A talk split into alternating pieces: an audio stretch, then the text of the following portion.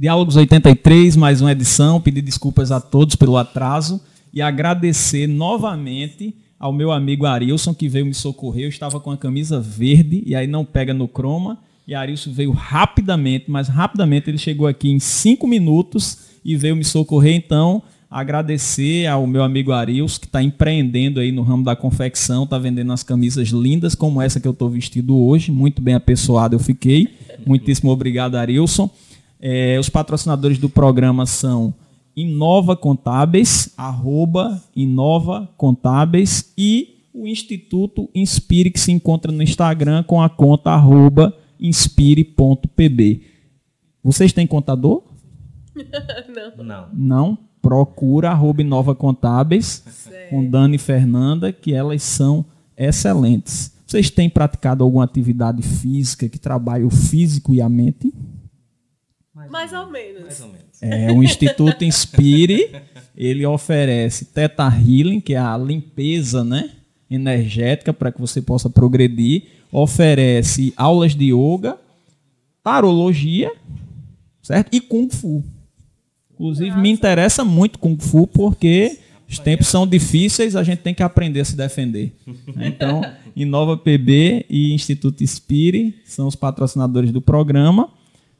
Meninos, menino, menina, sejam bem-vindos. Uma honra recebê-los aqui, muito orgulhoso. Temos aqui Joey Poeta e temos Renaldo de Carvalho, que é Renaldo de Carvalho, mas é Renaldo de ao gosto do cliente, ou Renaldo de poeta ou Renaldo de poetisa. As duas possibilidades são possíveis hoje. Um orgulho recebê-los aqui, em primeiro lugar, porque nós três tem uma curiosidade: nós três somos filhos de professores. Isso. Vê que coisa linda. Então nós somos fruto denotativamente da educação. Né? Somos frutos da educação, somos frutos de três professores. Boa noite, pessoal, sejam bem-vindos. Fiquem à vontade para dizer as primeiras palavras. E é uma honra recebê-los. É isso. A honra é minha, sempre quando precisar bater um papo. Eu não gosto muito de conversa, você não gosta muito também, então dá meio certinho. Estamos com patrocina nós, né? Deixa eu até virar para não ter o rótulo aqui. Mas da próxima vez quero vir já com patrocínio, né? Do que a gente Exatamente. Já é o Diálogos 83 mais festivo. Exato. E nós começamos há três minutos. Renaldo, por favor. Boa noite, boa noite a todo mundo, né, que está aí. É um prazer estar aqui com vocês também. Prazer conhecer o poeta Joey aí, né? Que eu acho que já conhecia de, de outros momentos, mas assim, não sabia que era poeta, nem, enfim, que tocava. Não né? sei que vai ter muita coisa boa hoje. E agradeço, Romão, sua, o seu convite também, né? Eu, eu tava dizendo aqui, só você para me tirar numa pandemia, com medo que eu tô e agora de casa, né? Se bem que eu passei uma campanha eleitoral saindo de casa, obrigada. Mas assim, com muito cuidado e, e, e eu estou bem resguardada, mas você sabe que um pedido seu é. A gente não pode negar, não, de jeito oh, nenhum. Muito obrigado. Sinto-me mais honrado ainda. E você acredita que o fato de ter convidado foi justamente por causa da campanha, porque ela estava saindo na campanha, não vai ter problema de sair agora, né? Mas, Renaldo de Joy, eu comecei dizendo que nós três somos filhos de, de professores. Como é ser filho de professor? Rapaz, é tenso, viu? Se o professor for como minha mãe, assim, sabe? Aquela, aquela, aquela pressãozinha, assim, de ter que estudar, sabe? Essa parte é tensa, essa parte é tensa. Ao mesmo tempo, é um privilégio, né? É Ser filho de professor, porque você tem acesso a um monte de coisa que você não teria se não fosse, né? Assim, as mães e os pais que não são é, professores, assim, penam muito, né? É, é, inclusive assim para ajudar os filhos. Então tem essa facilidade, né, que o professor tem de ter ali um caminhado, um percurso de estudo que pode servir de exemplo para o seu filho e isso facilita o nosso trabalho. Ao mesmo tempo a gente tem que ser exemplo. E no meu caso minha mãe não era só professora, era ela, ela era dona da escola que eu. Então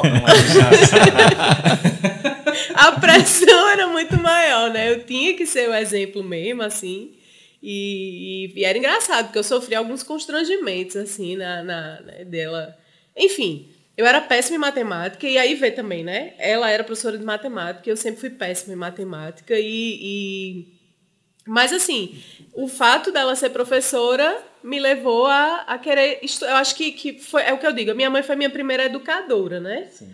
E aí depois eu fui para a educação, né? Eu fui e, e, me envolvi com a educação e tal, porque toda criança tem aquela história, né? A, a, a cultura é, é, diz assim, ah, vai ser médico, vai ser advogado, vai ser isso, né? Tem essas coisas ainda na sociedade, né? Esse, esse, essa coisa padrão de você ter que ser é, é, ter que ter alguma profissão que seja considerada uma profissão que tem um status, né, uhum. e tal. E aí, mãe já foi, já ia vendo, assim, né, que tinha essa história de ser médica, não sei o quê. E ela tinha um sonho de ter um filho médico, né? E meu irmão tá fazendo isso agora, graças a Deus, o mais novo. Mas, assim, ela, ela começou a ver que eu queria ser professora. E ela foi vendo isso quando eu queria ajudar, os, assim, eu queria ajudar. Mãe, traga fulano aqui que eu vou ensinar.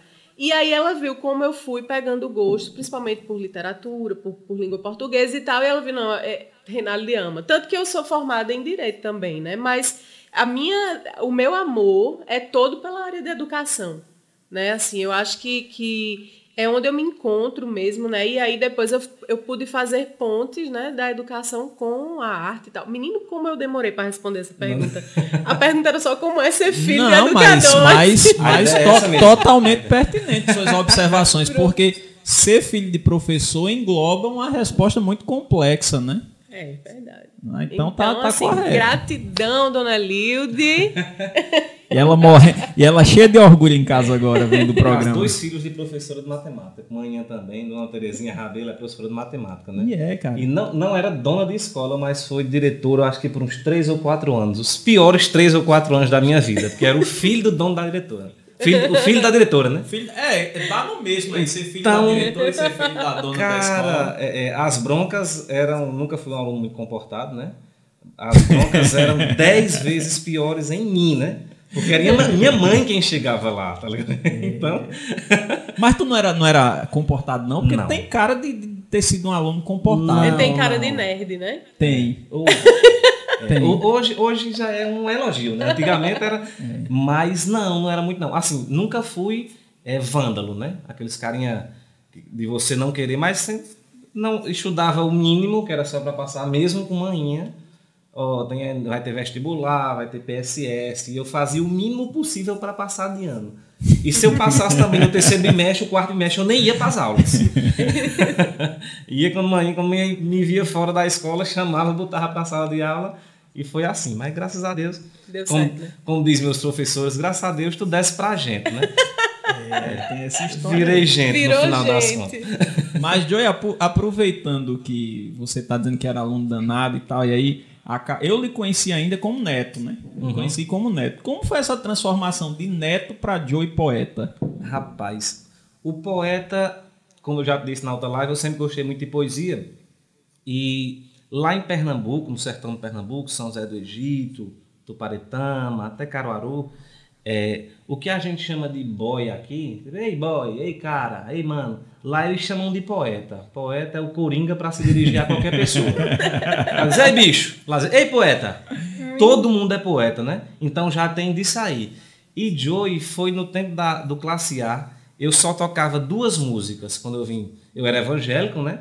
A época, mas aí como saía com o pessoal, o pessoal toca violão, aí o cara toca violão, aí no luar um cara toca violão, tá lascado, né? Vai ter que Aí começava a tentar aprender umas músicas para tocar para meus amigos, para os meus amigos. E eu só tocava duas músicas. Uma de Leone, que não tinha que aguentasse mais, que era Garotos. Inclusive, é uma música muito linda, mas eu só tocava muito ela. Bonita, muito Depois bonita. de um ano escutando Garotos, em cada luau, de 15 em 15 dias, você abusa Garotos, né? Então só tocava ela e uma do Rapa, que era aquela Hey Joe. Hey Joe. Mas eram duas músicas boas. É. aí pronto, aí o povo chegava, ei Joe, toca essa música. Ei Joe, aí pronto, aí com um pouco acabou, tinha gente, não sabia meu nome, mas sabia, me dirigia a mim como Joe, Joe. por causa da música. Aí ficou até. E o poeta, por causa lá de Juntou. Aí eu já coloquei, não, Joe Poeta. Que ma... Então é, quando eu conheci Neto, eu conheci já atrasado, que eu já conheci já na época de, de, que você já era concurseiro, já tinha passado essa fase do classe A, né? Já, já tinha passado. Então já, já, já tinha sido batizado. Renato, de quando você começou a escrever? E quando percebeu, a gente até vinha conversando isso no carro, quando você começou a escrever e quando você, você percebeu que nossa, eu escrevo bem. Quando foi assim o estalo? É, eu ainda não percebi que eu escrevo bem, não. Eu comecei a escrever escrever, com 16 anos de idade, assim, escrever poesia, né? Eu comecei aos 16 e como praticamente todos os poetas, eu engavetava, né? E, e aí não mostrava ninguém e tal. E eu tenho um irmão, que é Romani, que ele é artista também. Ele, ele é artista plástico, ele pinta e não sei o quê. Então, a gente sempre foi muito junto. E enquanto ele estava desenvolvendo lá as técnicas dele para pra, as artes plásticas, eu estava descobrindo a poesia. E como a gente era muito unido, aí eu fiz um poema, acho que foi uma, uma, uma paráfrase de Drummond. E aí eu mostrei a ele, né? Ele falou, meu Deus, que parece aquele cara lá do Instagram. Meu Deus, Aristóteles, como é o nome dele? Ele falou, Reinaldo, você escreve. Você tem que mostrar, pare de esconder, isso é poesia, não sei o quê, sabe? Assim, ele não tinha nenhum fundamento teórico para dizer isso, mas foi a partir de, do, do que ele experimentou, né? Da, da, da leitura. Afetou ele de uma maneira que ele disse, poxa, isso é poesia e tal, e eu acreditei. E continuei, né? Escrevendo e. E aí fui escrevendo, escrevendo, enfim.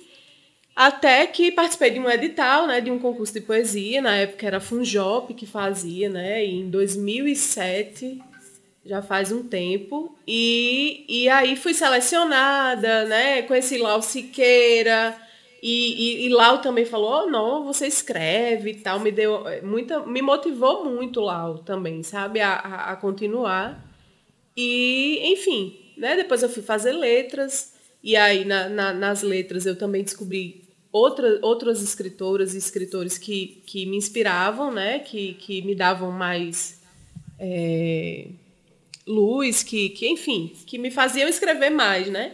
E aí fui continuando e venho aí já faz uns anos, poucos, né? Porque faz pouco tempo que eu tinha 16.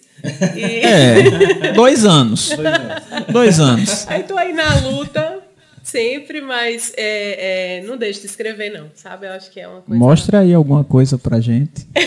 Menino, tu viu que pedido? Exato. Menina, ele sensualizou Não pra é? pedir Você agora viu? a poesia. Eu fiz, eu fiz um vídeo um dia desse, a Ivânia disse, por que esse vídeo sensualizando? E como eu sou sensual naturalmente, eu disse, nem percebi.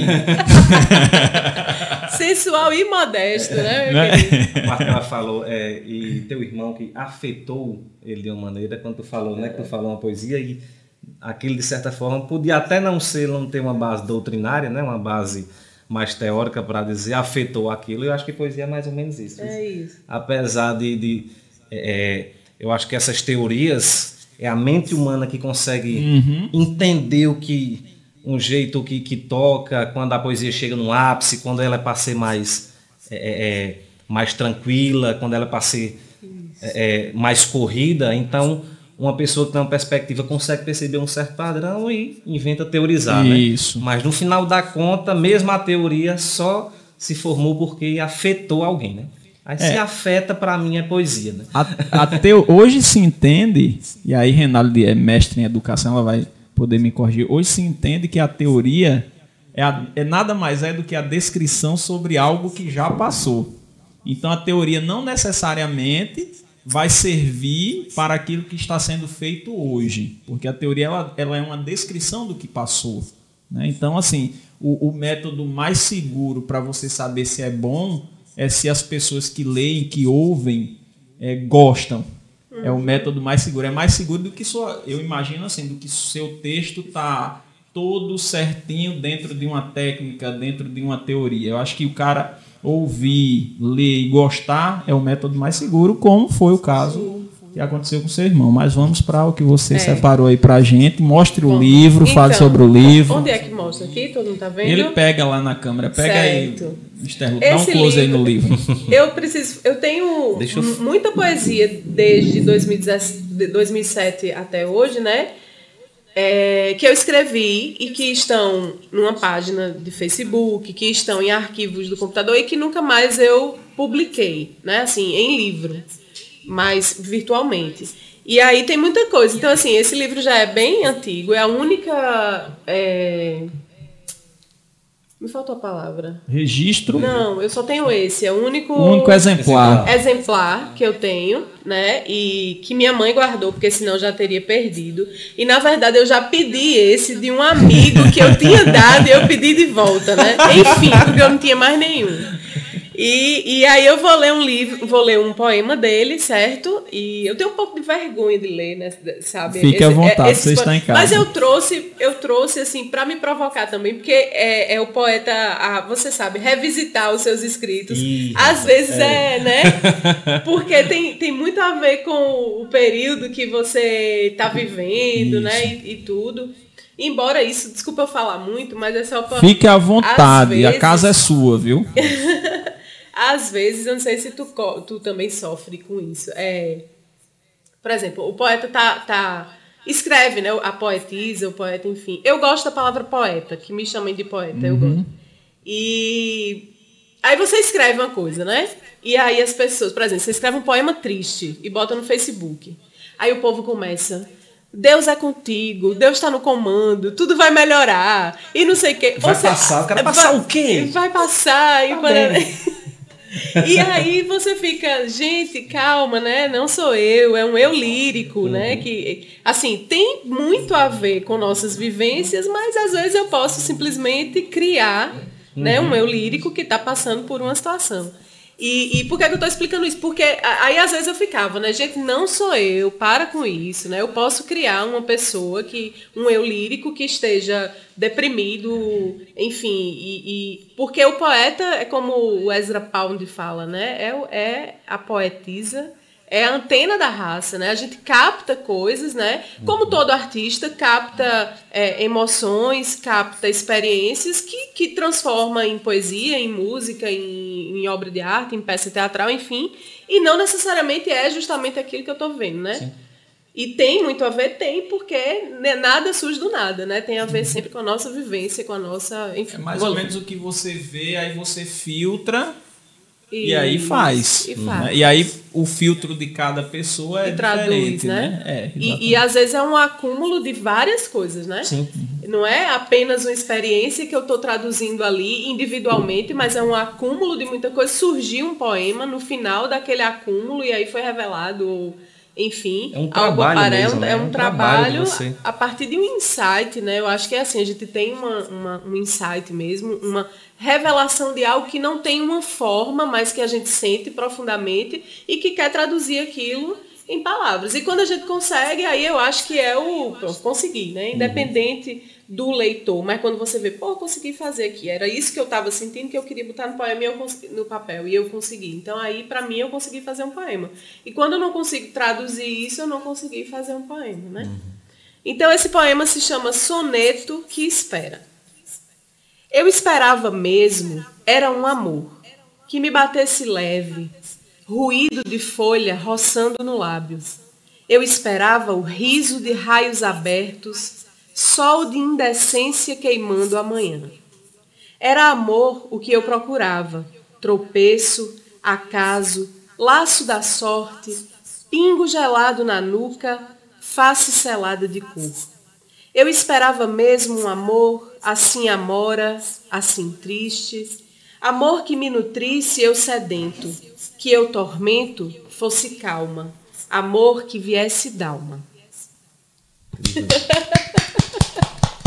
Muito bom, viu? Só dizer ao pessoal que está interagindo muito aqui, o pessoal está interagindo muito aqui, pelo, principalmente pelo YouTube, é, que esperem que eu vou ler as observações de vocês agora para não, como a gente já começou atrasado, né? Para não, não, não a gente se estender muito, meninos têm compromisso. Aí no, no finalzinho eu leio, tá bom? Os comentários. Mas só vou adiantar um. Meu amigo João Batista, ele disse aqui. Mensagem de Elilde, realmente você sempre foi orgulho e grande educadora no interface com os alunos. A educação sempre foi o seu caminho. Mamãe dizendo. Obrigada! Dona Terezinha, agora eu vou dedurar, viu? Dona Terezinha, quando a gente tava saindo lá do, do Castelo Branco, ela disse uma coisa muito bonita, viu? Eu acho que ela também é poeta. Ela disse: estão dentro desse carro os dois homens que eu mais amo. né? E eu fiquei pensando comigo, um cabra safado e um homem de verdade. o cabra safado é neto e o homem de verdade sou eu, né? não diga quem é quem não, vamos deixar no ar. mas, mas me diga uma coisa, como se dá o processo de criação de vocês? Acontece, baixa a inspiração e vocês fazem é, o poema rapidamente ou vocês param para refletir, escrever? Isso é muito relativo. é, depende muito, né? Fale mais um pouquinho. No meu caso, assim, alguns saem muito rápidos. Incrivelmente parece que é coisa é, é, que vem assim, um insight mesmo, né? Vem como um insight. Outros, a temática, o texto ou o mote sai imediatamente, mas para eu colocar numa estrutura que eu sinta, eu não estou falando nem, nem, como a gente fala muito decassílabo sextil, eu estou falando nem, nem desse tipo de estrutura, né? mas uma estrutura que eu sinta que a cadência do meu sentimento, daquela, daquele, daquela forma que eu estou querendo dar para a poesia, tá. Porque tem poesia que eu termino, tá mais ou menos assim, mas eu não gostei daquela palavra. Ou então aquela parte eu coloquei, mas não é muito bem o que eu sinto. Eu forcei para rimar. Então alguns eu tenho esse problemazinho. Todos que eu finalizo, eu finalizei do jeito que eu queria, sem tirar nem pôr. Mas alguns são, assim, é, é, sobrenaturalmente rápidos. Eu digo, não, isso aqui não fui eu que fiz, não, só escrevi. Achou o santo. isso aqui eu só escrevi. É, Mas... Eu acho que eu, eu, é um pouco isso também para mim. Assim, às vezes ele vem pronto, e isso é muito mais difícil, né? E às vezes o que vem é aquela, é o que eu disse, é como se fosse uma coisa amorfa mas que tem um sentimento que precisa sair, sabe? É, como se fosse, sei lá, um parto uhum. ou um vômito, dependendo do. e que precisa sair, mas aí depois você vai é, talhando mesmo, né? Trabalhando para que ele fique no molde que você acha que é que é aquilo que você quer mesmo, né? Bacana. É, Joey, diga lá. Fique à vontade. Música ou poema? Poema. Deixa eu ver. Vê se eu puxo um poema no contexto dela aqui, ela puxou soneto, ela queria um amor, né? Uhum. Vê se eu penso um de amor aqui. Engraçado o sentimento que surgiu. Eu não consigo explicar para ninguém. Se eu for medir de 0 a 10, eu amo 100. Se eu for medir de 0 a 100, eu amo 1000. E apesar de parecer tão infantil, já que poesia se faz com o coração, é ser fiz com amor, desejo e com tesão. Eu não quero exagerar, mas eu te digo, Dez minutos de amor, se for contigo, vale o resto da vida sem paixão. muito, muito bom. Muito bom. Rapaz, tá, eu tô olhando para essa dose de cana. A próxima. Fique à vontade, tá... fique à vontade.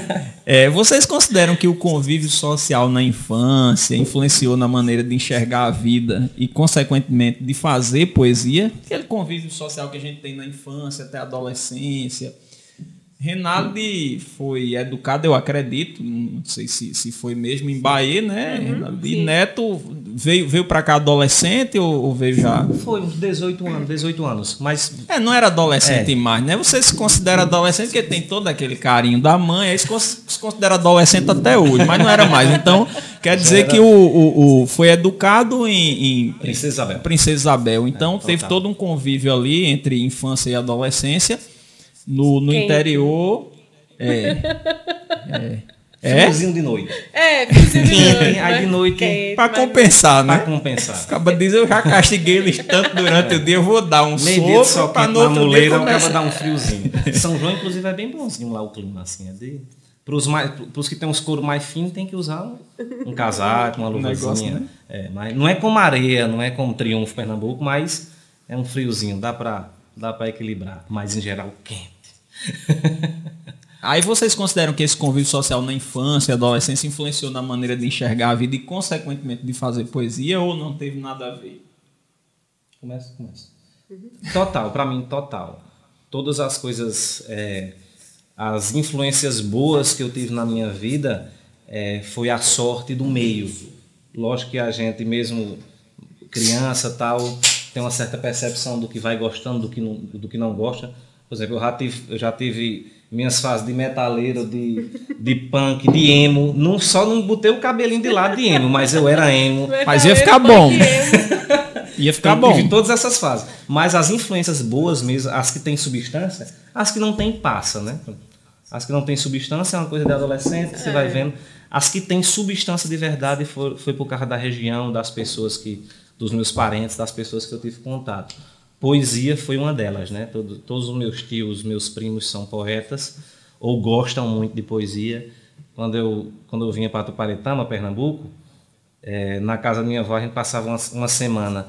Era o DVD ou o VHS na época, 100% do tempo com aquelas gravações de cantadores em congresso de poesia. 100% É no mesmo, cara? assim! Manhã, tarde e noite, escutando como você escuta, deixa uma televisão ligada na, Na novela. na novela. Aí sentava, chegava uma pessoa da rua, sentava na sala, assistia e ficava rodando, trocava DVD. Cantoria de Zé Catota com Manel Chundu, cantoria de Valdir Teles com Loure. E aí tudo, tudo lá, né? Gravado, ou então uma pessoa dizendo na, na mesa, no almoço, no jantar. Então essas boas influências eu devo ao, aos meus parentes, né? De onde eu vim, né? E vou levar, porque, se Deus quiser, se eu tiver um filho, tem um sobrinho, né? Então meu sobrinho vai ter que ser poetinha também. Eu vou com o meu juiz dele para ver se eu passo essa influência, né? E se eu tiver um filho algum dia, também quero levar. Foi uma coisa muito boa que tem que ser. Para mim, é, é, poesia se eterniza, né? Aí se eterniza numa obra ou na sua continuidade, né? De alguma maneira, a poesia ela acaba encontrando um caminho para ela não morrer. Bonito isso, viu, Neto? Que você acabou de dizer. É verdade, É, rapaz. muito bonito. É mesmo. muito bonito. Porque se, se eterniza de uma forma ou de outra, né? E como a gente vinha conversando, é, em um Brasil tão insensível nos últimos 20 anos, é, ouvir o que você acabou de dizer é muito importante. Porque a- a- é, é acende a chama da esperança, né? Quer dizer, por quê? Porque a sensibilidade, ela é o princípio de tudo. Se eu, se eu deixo de ser sensível, aí eu deixo de ser gente e passo verdadeiramente a ser uma máquina. É. né? Ah, Você tem que sentir. Sensibilidade é o princípio de ser humano. né? À vontade, Renato. Então, no meu, eu acho que assim, todos, todos os momentos da nossa vida, né, é, vão, de alguma maneira, influenciar na nossa escrita, na nossa obra e tal.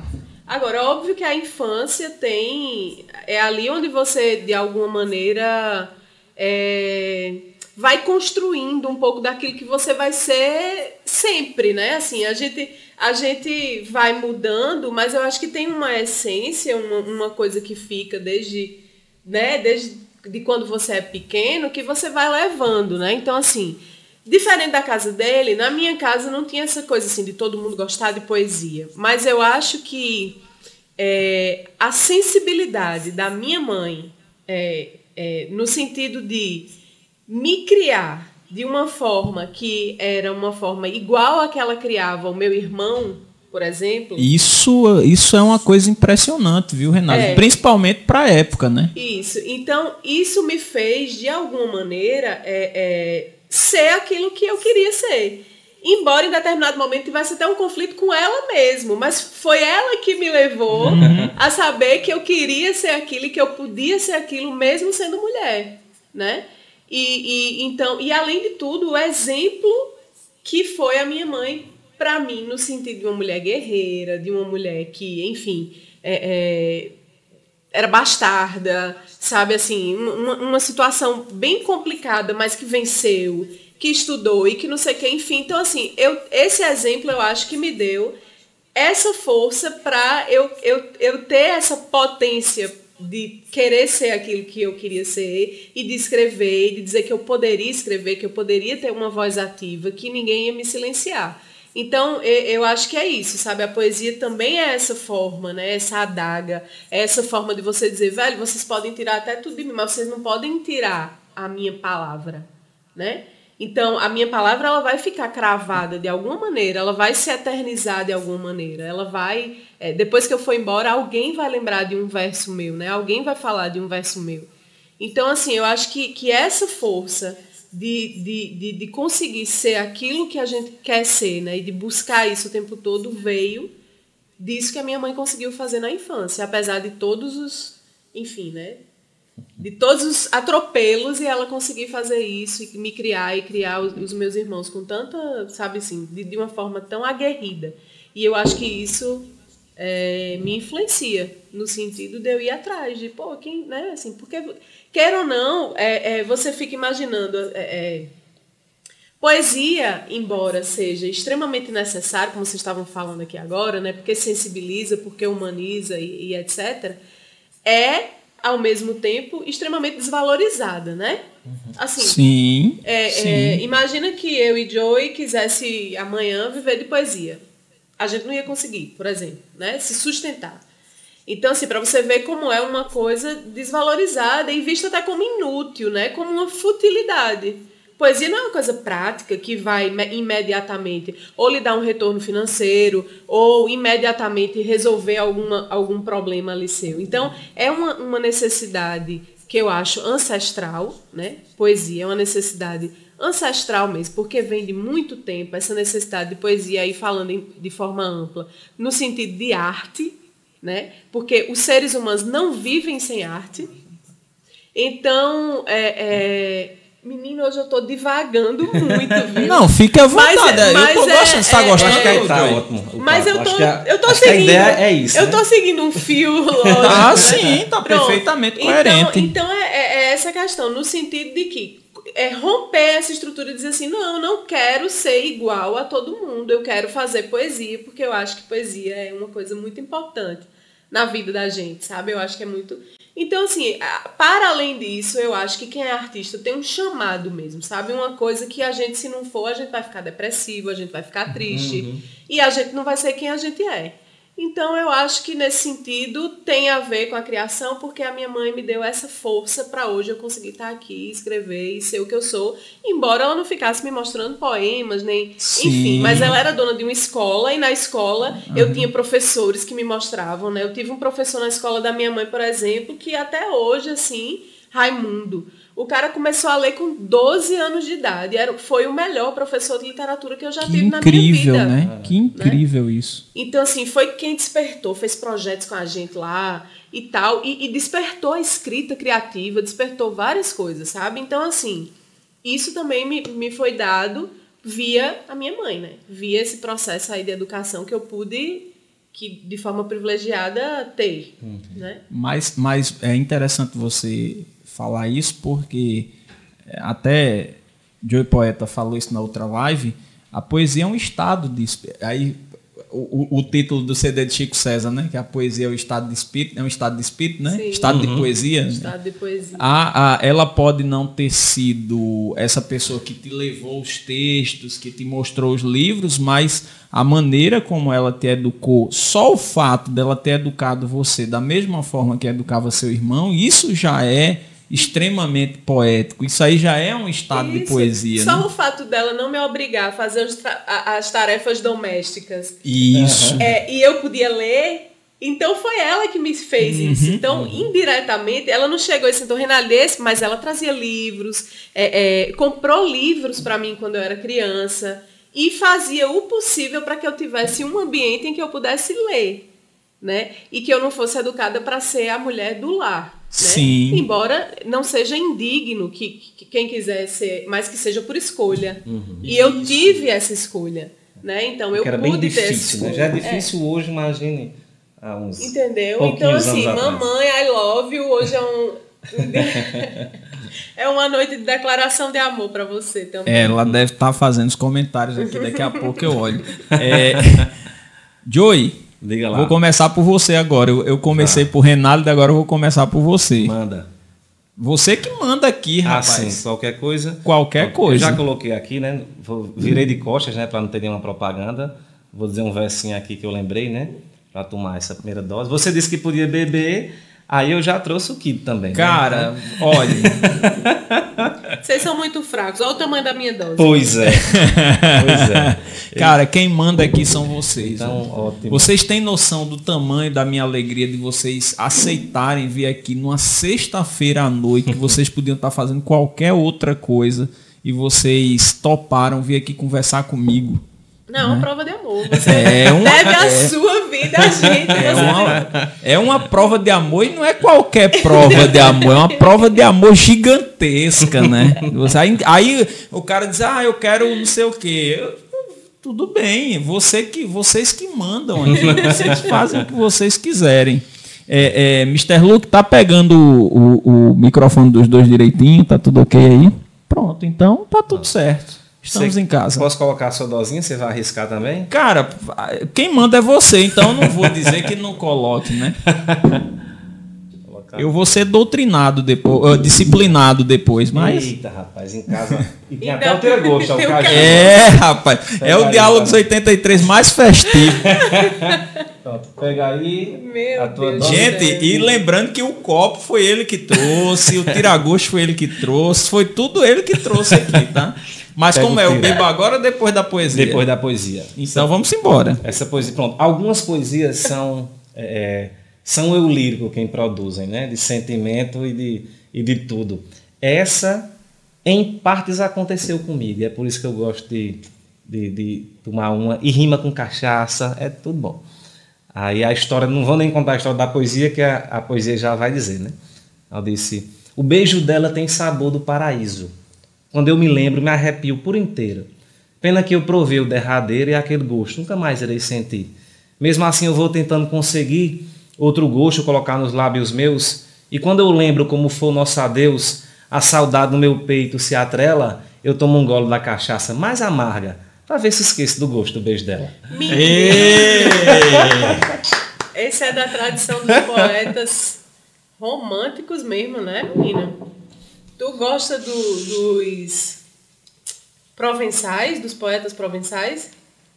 Lembra muito, né? Assim, É. aquela coisa do, do poeta, do eu lírico galanteador, Galante. né? Galante. Isso. E Menina. que se coloca à disposição da, da, da Da, amada. da dama, exatamente. Eu gosto, eu gosto. E um amigo meu dizia, rapaz, esses amor de, de Joey é tudo impossível. Ele pode estar ele pode tá com ela de mão dada, mas ainda é amor impossível.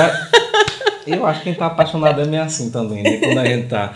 Sempre você tá querendo ganhar, né? Sempre você tá numa posição de eu quero ganhar aquela pessoa, mesmo, entre aspas, claro, ela sendo sua.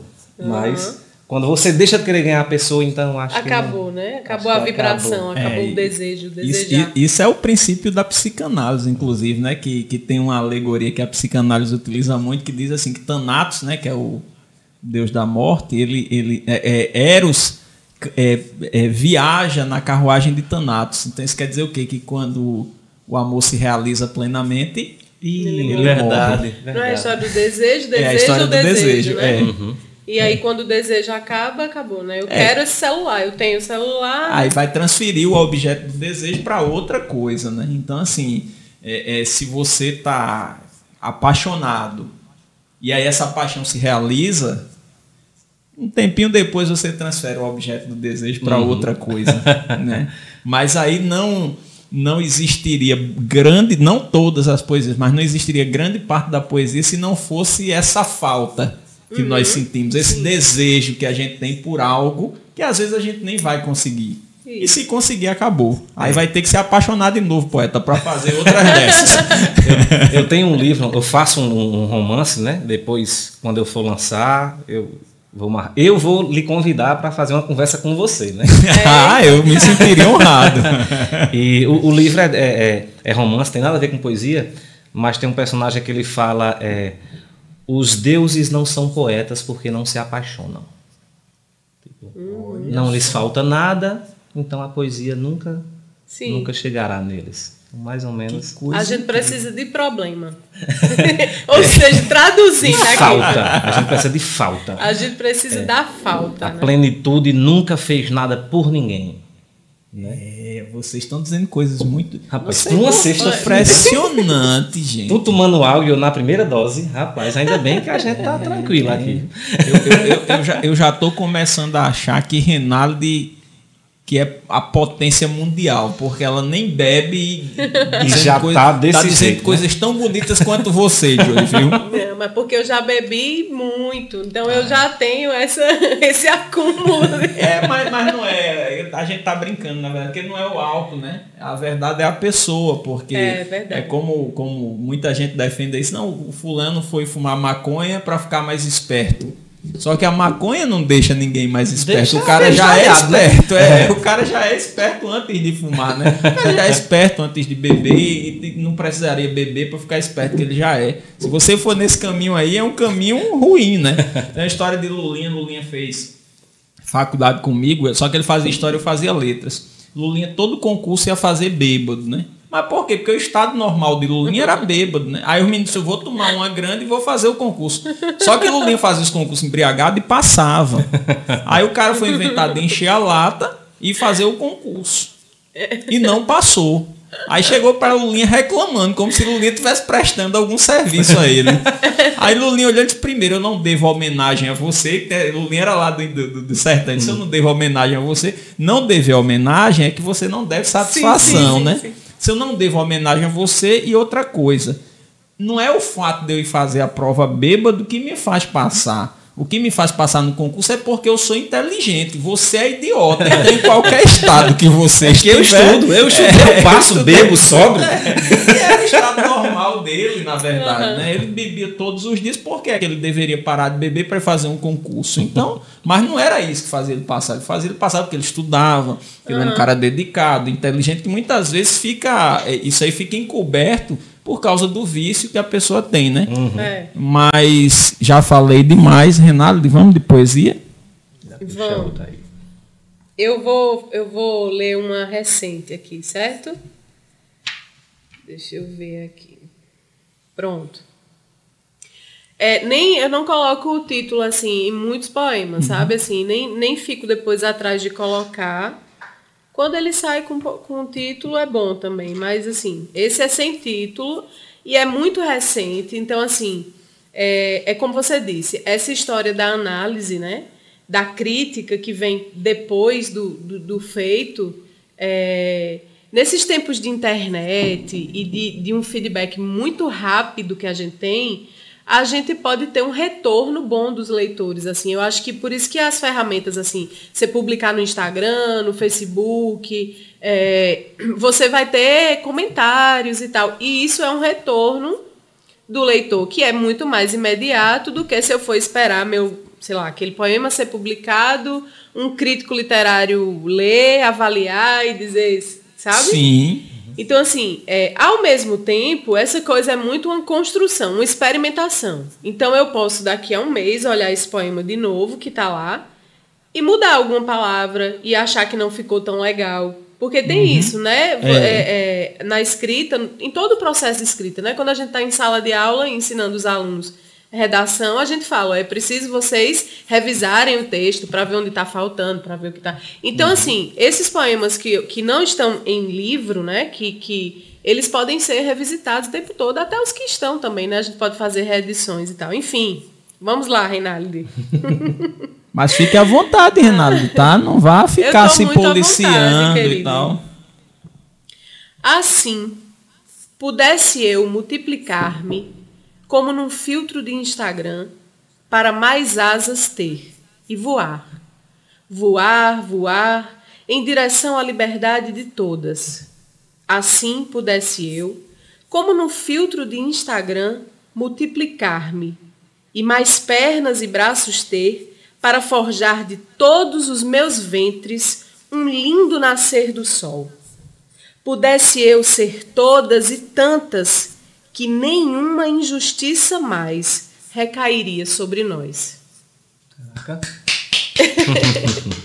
Muito bom, viu? Muito bom. E atualíssimo, né? Atualíssimo. Mas todo mundo é. Todo, cara, todo mundo é feliz, todo mundo é bonito. Você já Renato já pensou sobre isso, tanto que fez o poema, né?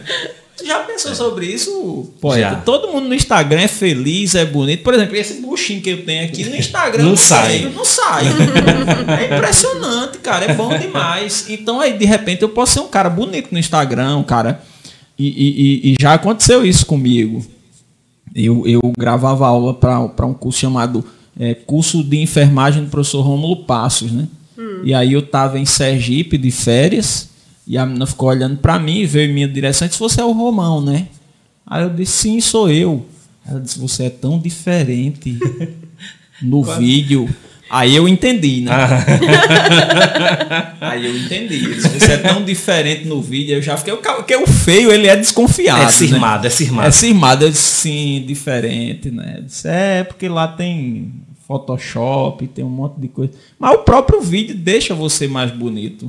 Assim, e o Instagram é isso, é para pessoas bonitas, pessoas felizes, né? Ninguém tem problema. E, e é incrível. E Renaldo capturou isso muito bem. Mas, é, poeta, vamos de música? O povo tá cobrando aí. É mesmo, tá? bora, eu também quero. Deixa eu ver se eu só me lembro, é, falando sobre a aparência, sobre isso. E é, é uma sensibilidade. Quem é poeta tem uma sensibilidade incrível. Adorei esse teu verso, eu vou, vou pedir depois. é, e tem um que eu me lembro que era de. Eu falei também na outra live de Lorival Batista, Louro, né? Louro uhum. do Pajeú. E ele tem uma sensibilidade. É lógico que é a vivência, você estudou letras, então você tem, uma, tem um repertório assim gigante, né? Aí a sua diferença para Lorival, Lorival era praticamente um analfabeto, mas tinha a sensibilidade a perspicácia que você teve para construir esse verso. Lorival fez um, ele já estava muito velho, vou ver se eu me lembro dele, era um, era um decassílabo, e Lorival disse, comparando a, a juventude e a velhice dele, é, entre o gosto e o desgosto, o quadro é bem, bem diferente. Ser moço é ser sol nascente, ser velho é ser um sol posto.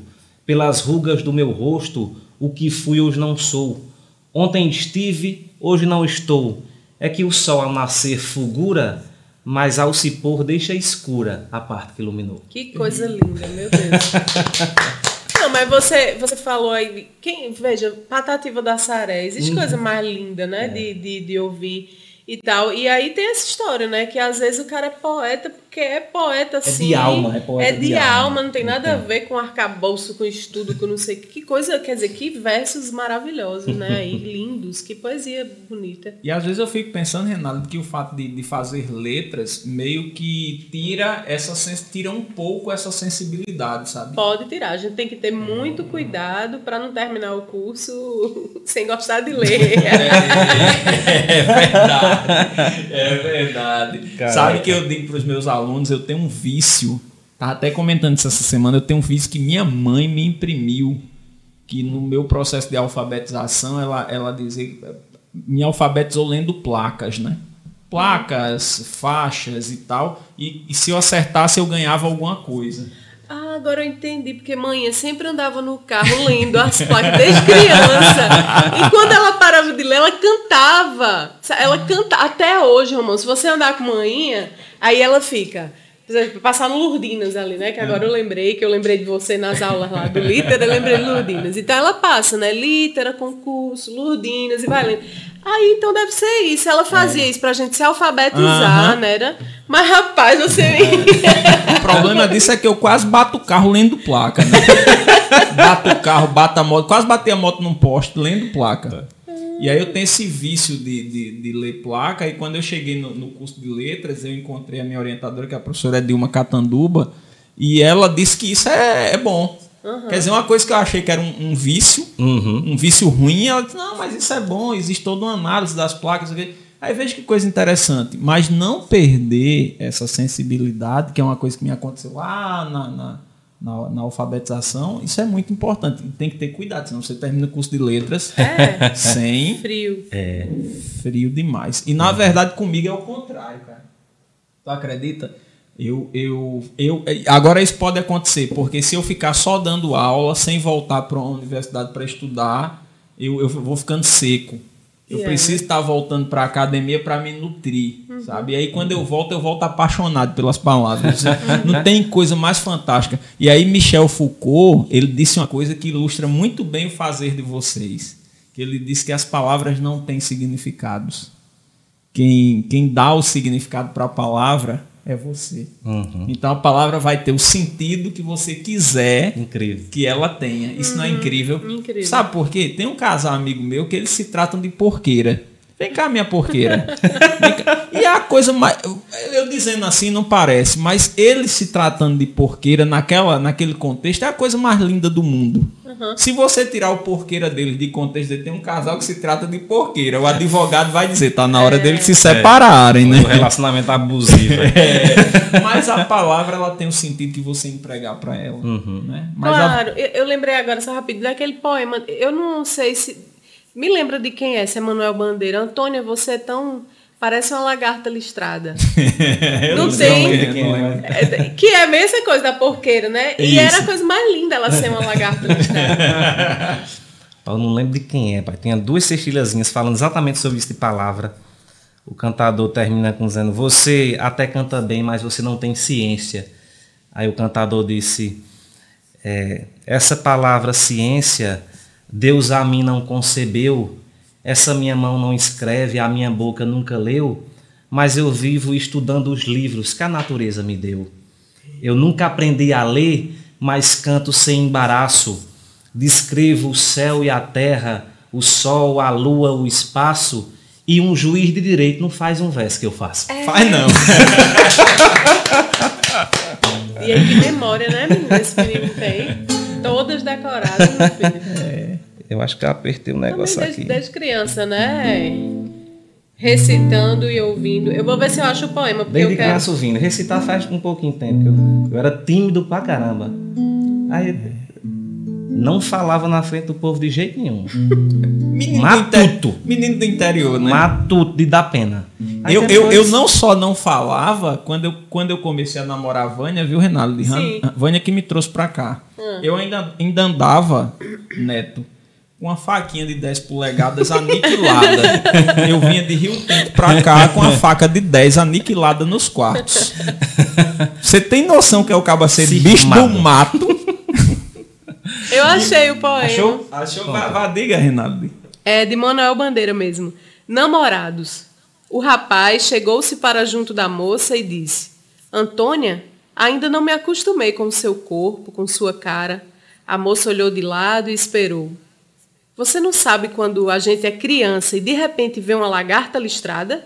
A moça se lembrava, a gente fica olhando. A meninice brincou de novo nos olhos dela. O rapaz prosseguiu com muita doçura: Antônia, você parece uma lagarta listrada.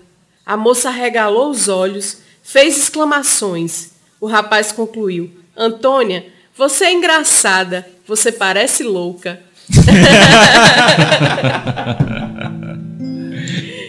o som tá ok? Acho que tá, tá né? ok. Não teve nenhuma. Aqui não a gente cantou e não estava saindo da cabeça da gente, né? Como é? A música que a gente cantou e não estava saindo da cabeça da gente. Não Foi, verdade, verdade. Sei que aí dentro ainda mora um pedacinho de mim. Um grande amor não se acaba assim. Feito espumas ao vento não é coisa de momento, raiva passageira, mania que e passa, feito brincadeira. O amor deixa marcas que não dá pra pagar. Sei que eu errei, estou aqui pra te pedir perdão. Cabeça doida, coração na mão. Desejo pegando fogo sem saber direito a hora nem o que fazer. Eu não encontro uma palavra só pra te dizer. Mas se eu fosse você, amor, eu voltava pra mim de novo. E de uma coisa fique certa, amor. A porta vai estar tá sempre aberta, amor. O meu olhar vai dar uma festa, amor. Na hora que você chegar.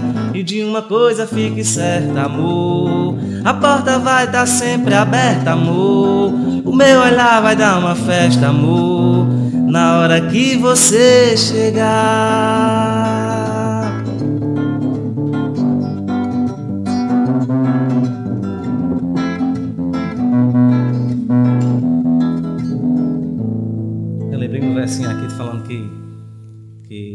A, a palavra, quem faz é a gente, o significado dela Aí tem um poeta que é Pedro Torres, de Tuparetama. Aí brincando com um jogo de palavras, ele disse: Eu sempre tive vontade de ver a saudade refém, provando da crueldade, quer ter saudade de alguém, só para ver se a saudade sente saudade também. muito bom, muito bom. Outra música ou segue o... Vá, cê, siga. Vocês que mandam, gente.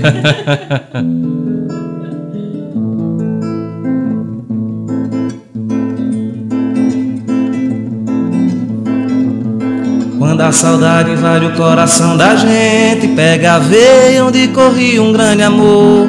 Não tem conversa nem cachaça que de jeito nenhum amigo do peito que segura o chororô. Quando a saudade invade o coração da gente, pega a veia onde corria um grande amor. Não tem conversa nem cachaça que de jeito nenhum amigo do peito que segura o chororô. Que segura o chororô, yo, yo, que segura o chororô. Saudade já tem nome de mulher,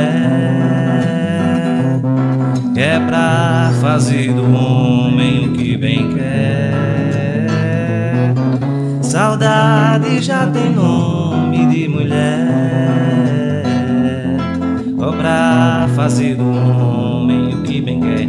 Cabra pode ser valente e chorar, ter mundo de dinheiro e chorar, ser forte que nem sertanejo e chorar, só na lembrança de um beijo chorar. E o cabra pode ser valente e chorar, ter mundo de dinheiro e chorar, ser forte que nem sertanejo e chorar, só na lembrança de um beijo chorar.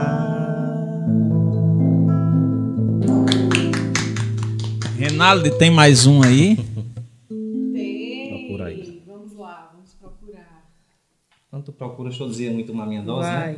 Ah. Fique à vontade, Ah, viu? Vai, sim. Tu colocasse o chá aqui, foi? Chá de cevada? Foi, foi, foi. Se eu lembro um de cachaça aqui.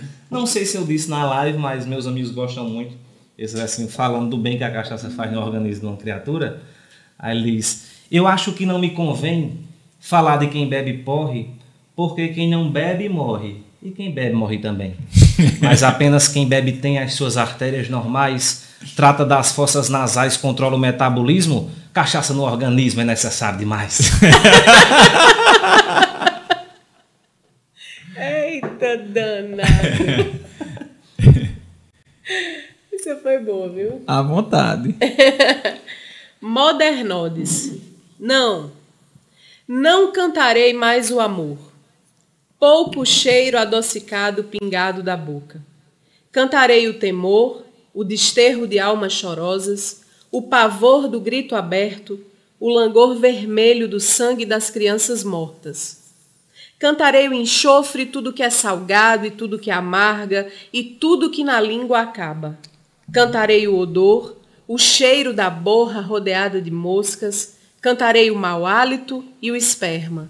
Cantarei a lágrima e o lixo, o pó, o ópio.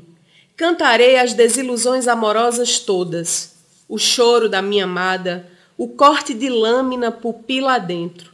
Cantarei o presidente americano e as torturas da polícia. Arre! Escarrarei um canto aos carros e aos movimentos vadios.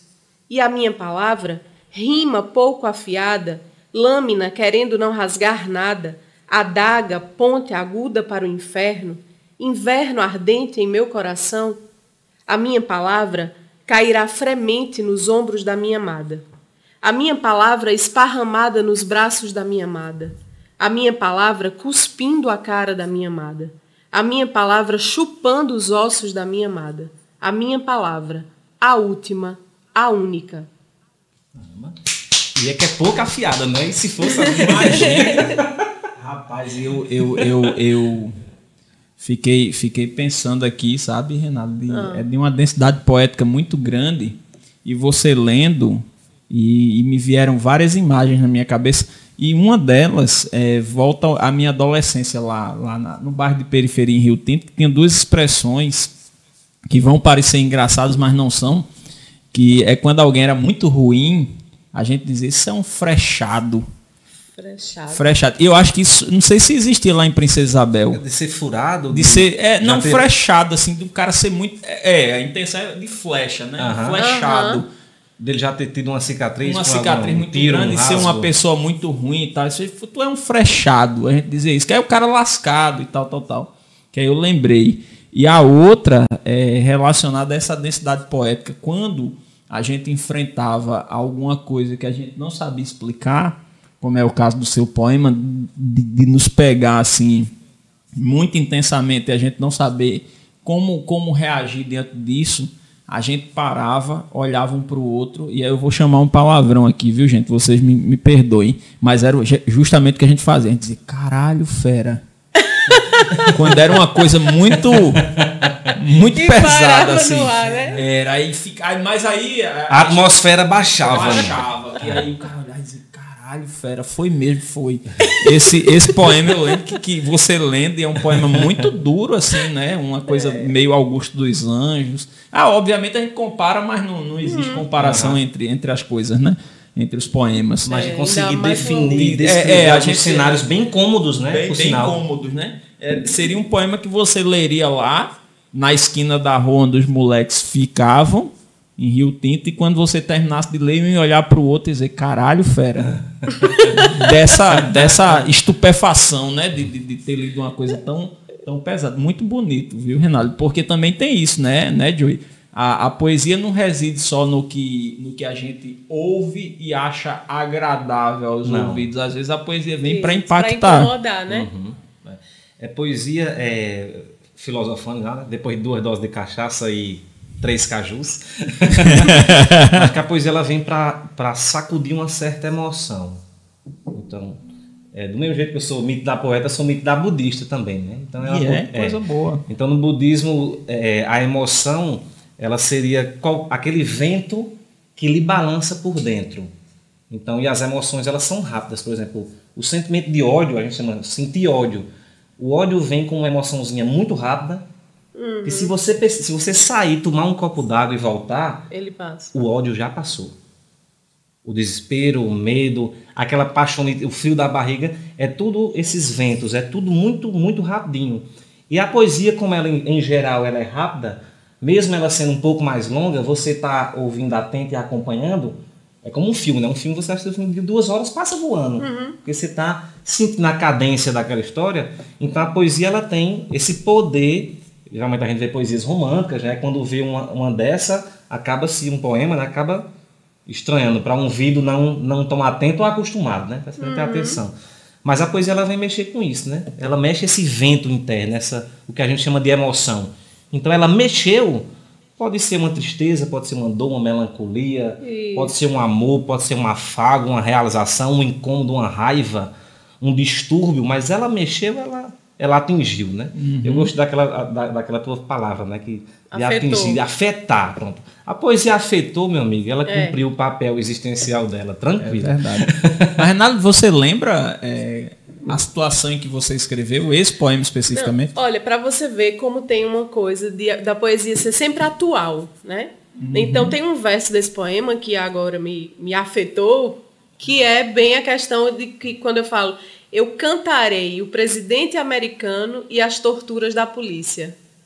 Então veja, isso foi um poema feito em 2007. De lá para cá, as torturas da polícia e Só a forma de governar dos presidentes americanos continua basicamente a Foi mesma. profético isso, Né? né? Foi profético. Então, né? é, para você ver, né? Então, assim, lá, ou- lá atrás ou hoje, né, eu poderia ter escrito e cairia hum, ainda, né, como uma interpretação da Tranquilo, realidade tranquilo. tranquilamente. É por isso que Lau Siqueira, é por isso que o Castro Pinto vem lhe fazendo muitos elogios, porque esse povo não é bobo não.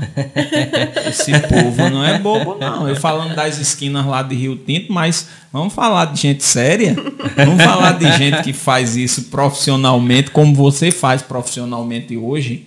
Não profissionalmente no sentido de profissão, mas no sentido de fazer com competência, né? Sim. Se esse pessoal tá ali rendendo elogio, vista a roupa, porque ela é sua. Que Viu? bom. É verdade isso. Esse povo não é bobo, não. Esse povo é, inclusive, mais esperto do que nós, nós quatro juntos. Esse povo não tá aí brincando, não. Poeta, diga aí, fica à vontade. Deixa eu ver se eu lembro uma poesia aqui do interior da gente. Tem uma que eu sempre falava com o pai, acho que eu falei na outra live. É, parafraseando, né? Inclusive, tu postou uma foto com teu pai, não foi? Dizendo que tava com saudade. Foi, foi isso mesmo? Foi, foi. Eu tava, tava tocando a música, acho que, não lembro se, se de Altemar Dutra. Aí eu Sim. disse, eu toquei a música, aí postei a foto tocando a música, não sei, tá. A minha saudade, uma hora dessa, deve estar escutando Altemar Dutra tomando um passaporte. aí eu, no sítio, conversando com o painho, e essa poesia foi uma daquelas que foi surgindo e eu tive que, eita, deixa eu gravar aqui. Gravei todo descompensado, mas não deu tempo nem. Foi tão rápido o pensamento que veio que não deu para escrever na nota do celular, não. Então, vou gravar do jeito que está vindo, depois eu conserto. Ela disse: E das coisas que eu mais gosto nessa vida, um cheirinho de café de tardezinha, no sertão, um terreiro com galinha, e meu pai me contando suas histórias. O meu povo com suas lutas, suas glórias. Vou e vó quando eu vou pedir a benção a saudade quando chega tão intensa, o mês de junho, quando chega o São João, as minhas rezas, onde eu agradeço e peço, a morena para quem eu tanto faço verso, e que ainda não me deu o seu coração. É. Muito bom. Gente. Tu já publicou? Assim, hum. impresso não? Não, Romão, tira meu corpo, porque eu não publico. Mas você, você é, publica em algum suporte? Só no Instagram e deixo tudo reservado em um drive para publicar. Depois eu quero ler, mas muito bom, viu? Gostei. Não, mas eu, eu, eu tava dizendo para ele que ele precisa de um suporte de vergonha.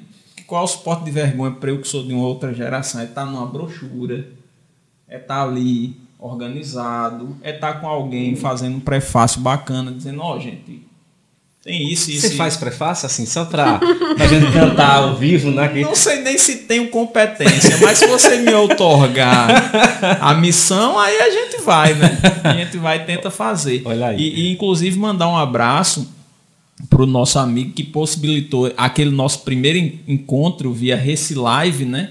Que foi o Ivandro Menezes. Um abraço aí, Ivandro. Ivandro, que é um excelente escritor, ele não é poeta. Vou dizer assim que não é poeta porque ele não escreve poemas, uhum. mas ele, ele escreve contos maravilhosos. Ivandro é um amigo meu, assim, de, de longas datas, uma pessoa muito querida. E ele, ele, ele quando eu, eu disse, Ivandro, eu tô querendo fazer um Recilive. Aí todo mundo, todo mundo, inclusive ele, que foi a primeira pessoa que eu falei, disse, como essa história de. Recilive? Eu disse, é um recital via live. Ele disse, eita!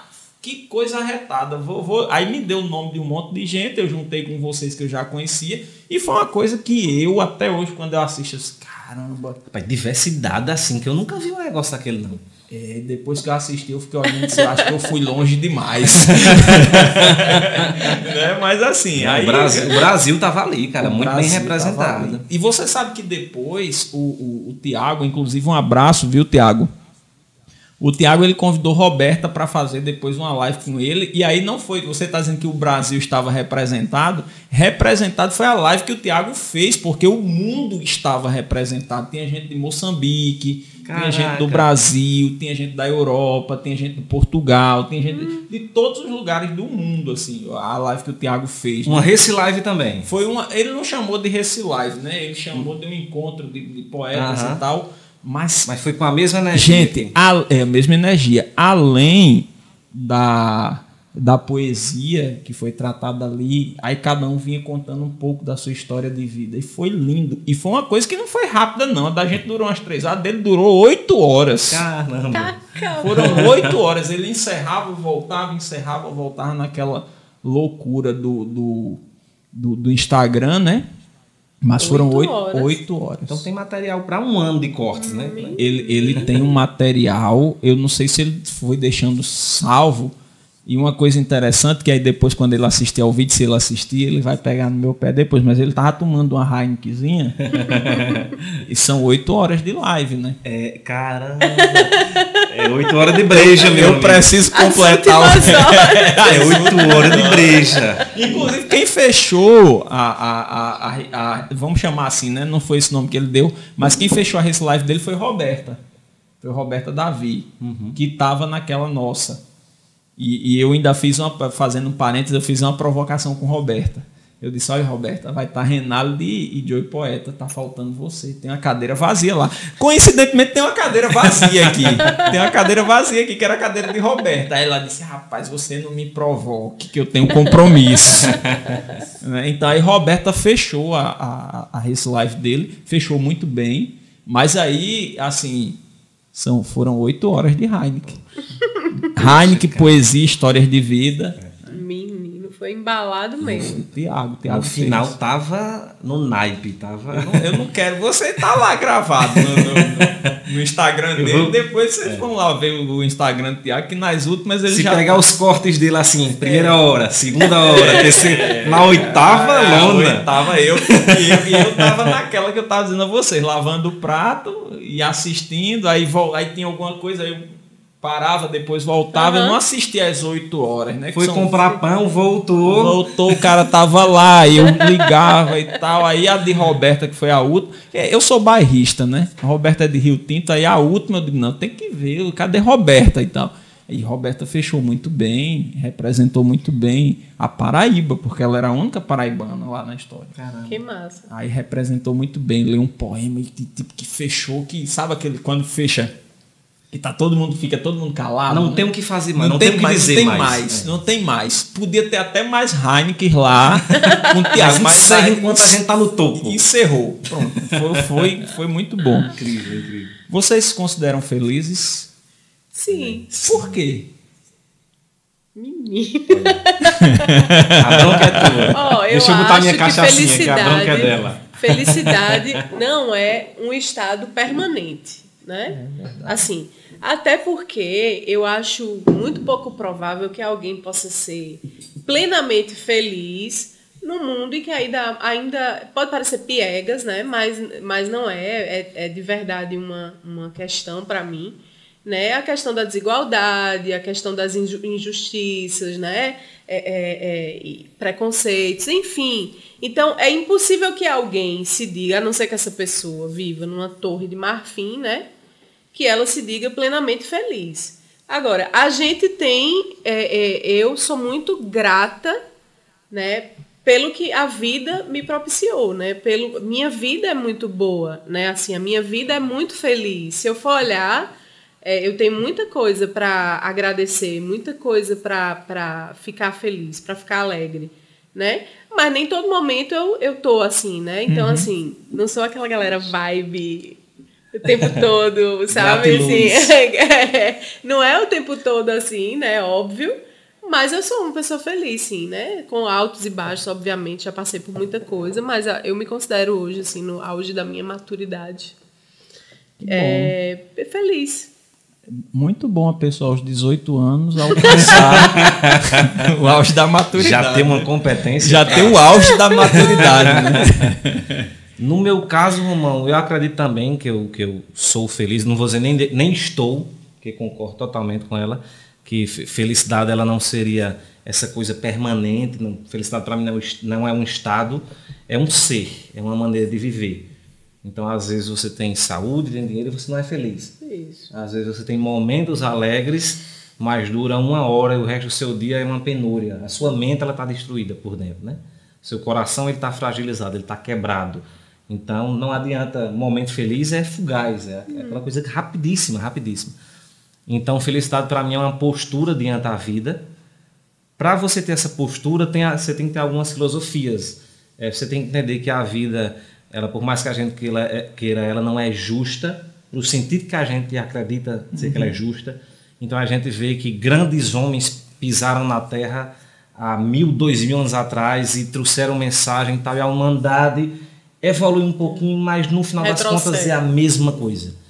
Então, mas você tendo uma, uma, uma, postura de vida, e a postura de vida não é, é, é ter tudo, o, o, que a vida lhe dá, não é como você reage ao que a vida lhe dá.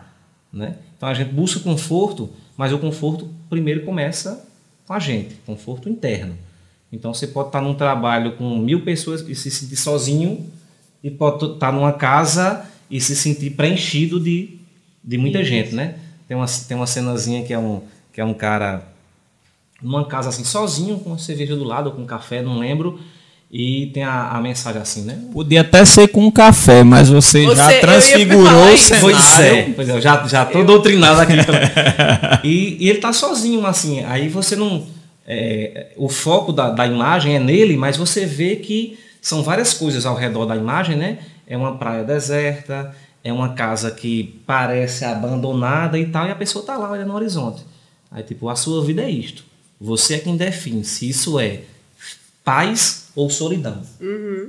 Então, para mim, felicidade seria isso. Você produz, você é, é, É muito uma maneira de enxergar, né? de enxergar. Então você pega, você toma uma atitude na sua vida e essas atitudes, elas inexoravelmente vão, vão lhe trazer felicidade. Aí você pode estar doente, você pode estar num perrengue, pode estar procurando emprego, pode estar num relacionamento ruim, mas você não, eu sou feliz, eu tenho essas broncas para resolver, que tem, que sempre vão ter. Né? Quando você resolve um problema, surgem 10. A vida é isso, né? No final da vida, o cara diz, não, no final da vida eu vou estar aposentado. Mas tem doença, cara. No final da vida vem o boleto da farmácia. É tu- foda. Aí o cara, não, mas é, a vida pode entrar tudo, até a saúde. Mas a minha mente, o meu intelecto, os livros que eu li, aí E o agora pode Alzheimer, ser que cara. no final da vida você não esteja aposentado. Também, tem- essa questão. Quem começou a trabalhar com 10 anos, talvez se aposente. Mas aí você pensa, tal, é, é, mas a vida me tira tudo, mas não tira os livros que eu fiz. Aí o Alzheimer tira. É. Você não lembra nem o seu filho, o rosto dele.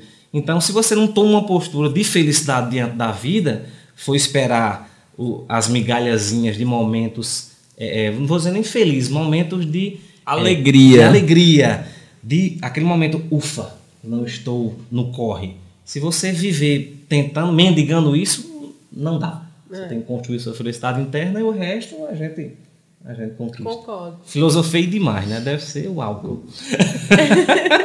Eu acho que o álcool não faz ninguém filosofar, porque tem um. Eita, vou dizer uma treta agora. Tem um Eita. vizinho lá na casa da minha irmã que ele, ele faz as farras na casa dele. é- Só um bicho grilo observaria isso, né? Ele faz as farras na casa dele, ele liga o som bem alto em Tarcísio do acordeon e senta numa mesa ao pé do som com três, quatro amigos. E a minha teoria, a minha teoria, que ele faz essas farras e liga o som bem alto porque ele não tem o que conversar. Então ele liga o som alto como estratégia porque ele não tem o que conversar Chega com na as pessoas. sexta casa da, da dele, né? Não, chega no bairro inteiro. Parece que o som tá dentro lá da casa da minha irmã. Mas é porque ele não tem o que conversar. Com certeza. saca? Porque quando a gente tá conversando, a gente baixa o som. Baixa o som. Né? Então, assim, tem, tem, tem isso. Então, só filosofa, cara. Não é o álcool que faz você filosofar. é ter alguma coisa aí dentro da sua cachola. Porque se não tivesse, cara, você ligaria o som bem alto em Tarcísio do acordeon e bola pra frente. Né? E também não é da minha conta. Eu tô dizendo Sim. isso porque eu sou Aham. bicho grilo. Se o cara é feliz desse, se o cara é feliz, feliz. desse jeito, tudo bem. Tome som alto. Quem fica. O, o, o, o- chato da história sou eu, que olha só, eu fico teorizando sobre o que o cara faz na farra dele, que essencialmente não é da minha conta, né, Renato? Saca que não é da minha conta? Mas aí eu fico, né? Renato, você disse que concorda com o Neto e tal. Sim, eu não falei já. da- Na Certo. verdade, eu queria dizer que eu não sou feliz, cara. Eu, eu não vou mais mentir aqui. Né? Revelações à base de água, viu? À base de água. A gente diz que quem bebe é quem se revela, mas a água é quem está revelando. viu? Eu fiquei imaginando Clarice Lispector. Mas você é feliz, você não é alegre. Eu sou alegre também, eu não sou alegre, não. Não, porque a alegria é o momento de explosão. A Sim, gente- mas, eu, mas eu também não sou alegre, não. Você é também alegre em alguns momentos. Em alguns momentos. Mas eu tenho uma triste notícia para lhe dar. Você é feliz, mas você não é alegre sempre. Eu vou colocar Ah, um terceiro entendi, ponto. entendeu? Eu vou colocar que um, um- tripé. Existe a alegria, a felicidade que a gente está falando Uhum. e o humor. Sim. Então Ah, você pode ser a pessoa mais feliz e mais alegre do mundo, E o humor varia mas bastante. tem uma insônia, papai. Passa uma noite sem dormir É. e chega de 7 horas da manhã e veja a pessoa que você não gosta, o seu humor tá baixo. É, mas também você foi numa escala drástica, né, pô? Eu só fui lascando, né?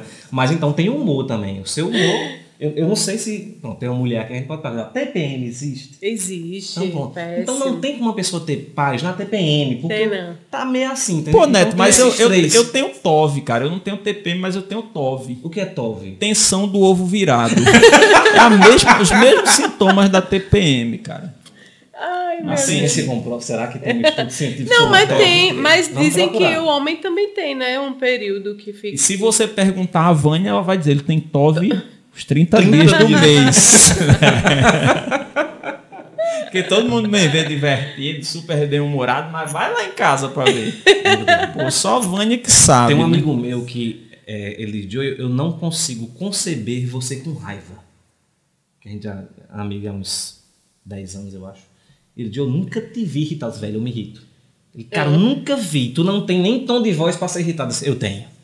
Eu sou chato. Então deve ser isso, né? No caso, tu é o virar 30 dias, mas a minha percepção, como qualquer aluno de Romão, é que a pessoa melhor de convivência do mundo possível. Vai perguntar a Vânia. Agora o problema é de Vânia, porque ela já tá comigo há 16 anos. Ela, ela ainda tem uma esperança que eu melhore. Mas é uma síndrome, você não tem culpa. não, tô... Reinaldo, vamos de poema pra, É, pra eu ia finalizar? procurar um aqui. Finalizar a live então, já? então tu procura. Deixa ele cantar uma música enquanto eu tô Ei. procurando, porque tem a ver. Finalizar a live já? Sim. Ah, Maria, Você, já. você tá pensando que vai ser como aquela que a gente Não. fez, que a gente dizia, vamos finalizar e o povo, não, Não, não, não, já tá três horas de live. Aí eu, quando eu, isso em casa, né? Você Aham. na sua casa da. Aí quando, quando foi finalizar mesmo, que aí terminou tudo e tal, eu- e eu confesso que eu já tava embriagado por má influência sua. aí eu cheguei. Fui deitar. Assim, quando a gente chega errado, a gente chega bem caladinho, né? Aham. Aí eu cheguei bem caladinho e tal. Aí Vânia disse, terminou agora? Eu disse, foi Neto. eu já queria ter. ter- E aí ela percebeu. Neto é ele. É, é. Tava mal acompanhado. Eu disse, foi Joy Poeta. Ela disse, foi, foi, foi Joy. Foi Joy. Ela disse, foi Joy e você com a fala enrolada desse jeito.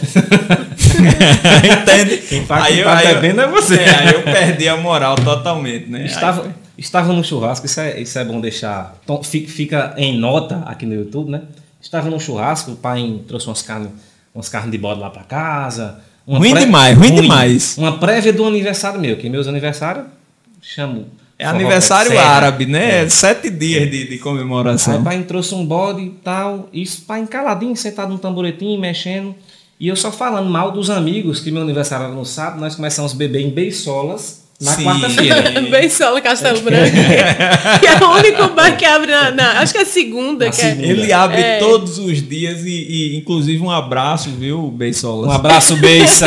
Se você quiser ficar sabendo das novidades de quem foi traído no bairro, quem a mulher abandonou, você vai lá no Beisolas que ele te conta tudo. Ele sabe de tudo lá. Aí começamos o aniversário na quarta-feira no Beisolas e o aniversário era sábado, né? Então foi quarta, quinta, sexta. E na sexta eu já, a energia já um pouco baixa para beber e bebendo lá, o pai fazendo churrasco. E eu dizendo, mas rapaz, eu ando acompanhado demais, porque esses caras não prestam não. E eu criticando meus amigos que estavam me levando para essa, Aham. pra essa saga de cachaça, né? Aí pai, muito quieto, não tinha falado nada ainda, só mexendo na carne. Eu disse, não, mas esse povo de um amigo meu, de, uns amigos de Caruaru, então, Rapaz, de Caruaru não presta não. Aí pai se virou. Mas só anda com quem não presta, quem não presta também. Não, me diga com quem andas que eu te direi quem és, né? Acho que eu vou recitar o poema para ele terminar com música, Pronto, né? à vontade. Você que decide, Renato, daqui livremente. A gente tem quanto tempo, assim, mais ou Não, a menos? gente tem né, Mr. Luke. Temos um, uns Temos, minutinhos temos Vinte aí. alguns minutos ainda? ainda? Cinco. Cinco? Menino, então vai. Vou recitar um poema aqui. Não faço poesia para alegrar quem quer que seja. Quer alegria, vá beber cerveja. Minha poesia vem trazer tristeza, falar de fraqueza e dor. Corações dilacerados por ausência de amor. Fome, morte, tudo que não se deseja, sirvo frio na bandeja de papel. Ela dói feito coice, corta feito foice, amarga feito fel. Minha poesia não é flauta doce, muito menos mel. Quer água com açúcar? Vai tomar garapa ou caldo de cana, vai comer pudim. Minha poesia é azeda, feito gente ruim. incrível, incrível. Agora, engraçado que eu não sei se Renaldo está a par da situação, mas Chico César deu uma resposta nesse tom. Inclusive, eu acho que Chico César lhe plagiou. É, faz tempo esse poema. É, porque ele deu uma resposta nesse tom pra alguém que que Foi. Tu, tu viu? Vi, Tá ele arrasou. tá Te amo, misturando Chico poesia César. com- Aham. É, Chico César, estamos esperando você aqui no Diálogos 83. Venha. Quando você estiver aqui em João Pessoa, se digne a participar.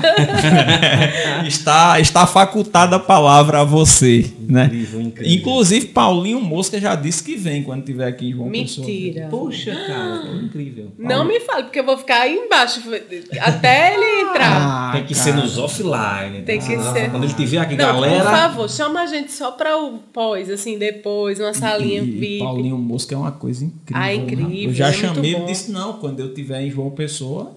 Ele é muito bom mesmo. Vou até ouvir, mas voltar a ouvir Paulinho foi o Mosca, melhor bom. show de 2019 que eu fui. Caraca, Ele é muito bom. Eu. E eu achei de uma generosidade incrível, né? Eu sigo ele no Instagram, aí faço uns comentários que eu acho. Quando eu, eu me sinto à vontade de falar, eu não falo para ser bonito, né? Aham. Até porque é impossível. Mas quando eu me sinto à vontade de falar, eu falo, ele vai lá, curte, às vezes. Tem, tem um diálogo aí, né? Um, Mas, claro, um diálogo fã e ídolo. né? Sim. Ele é meu ídolo, eu, eu gosto muito das composições dele. Aí eu tive a liberdade de dizer, bora. Aí disse, não, quando eu tiver aí eu vou. Não, mas foi assim. Foi tão fácil que eu achei ruim. eu disse, eu queria ter, né? Então eu vou, vou, vou. E aí quando ele vier, agora vamos ver quando é que ele vem, vacina, essas coisas. Enfim, mas Chico César se, se digne a vir, a palavra está Venha, facultada, Chico fique à vontade, né?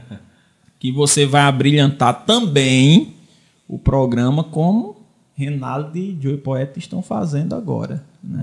Porque no final das contas, Renaldo e Joey, somos todos humanos. É. Estamos todos no mesmo barco. né? Então, assim, nos diferenciam ideologicamente de nós, mas somos todos humanos, estamos todos no mesmo barco. E vamos de música? Música, uma poesia pra terminar e uma música, né? É, Fica uma fechou. poesia, bem ligeirinha aqui. Esse... É difícil falar de um amor que a gente mal consegue entender. Eu só sei que a minha história com você foi, no mínimo, a mais linda que eu já vi. Esse amor foi o maior que eu já senti e eu não posso imaginar eu sem você. Até um dia que eu passei em te ver, a saudade chega até me deixar louco e o meu amor por você é tão intenso que o pra sempre eu ainda acho muito pouco.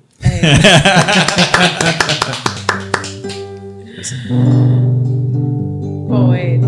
Se eu puxar um de nonatos aqui, não sei se a gaita vai sair. Se sair muito alta ou muito baixa, o som. regula Mas. Mr. Luke fala aí, né?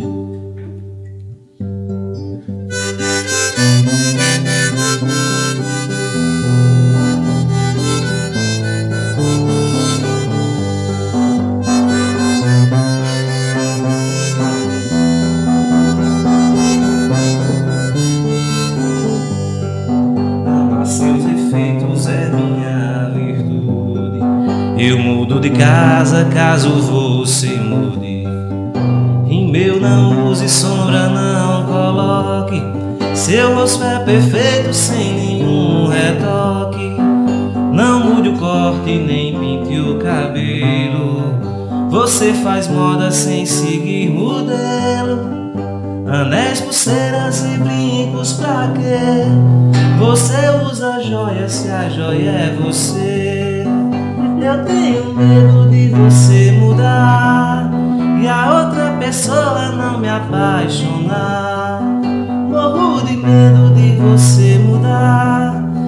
outra pessoa não me apaixonar.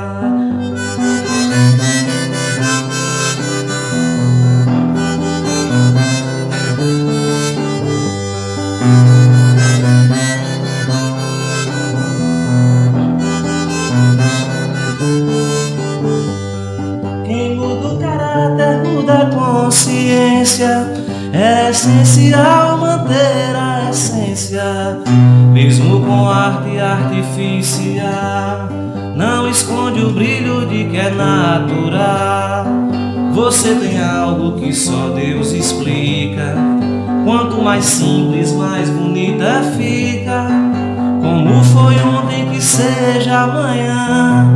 Eu nasci seu homem, vou morrer seu fã. Eu tenho medo de você mudar e a outra pessoa não me apaixonar. Medo de você mudar e a outra pessoa não me apaixonar.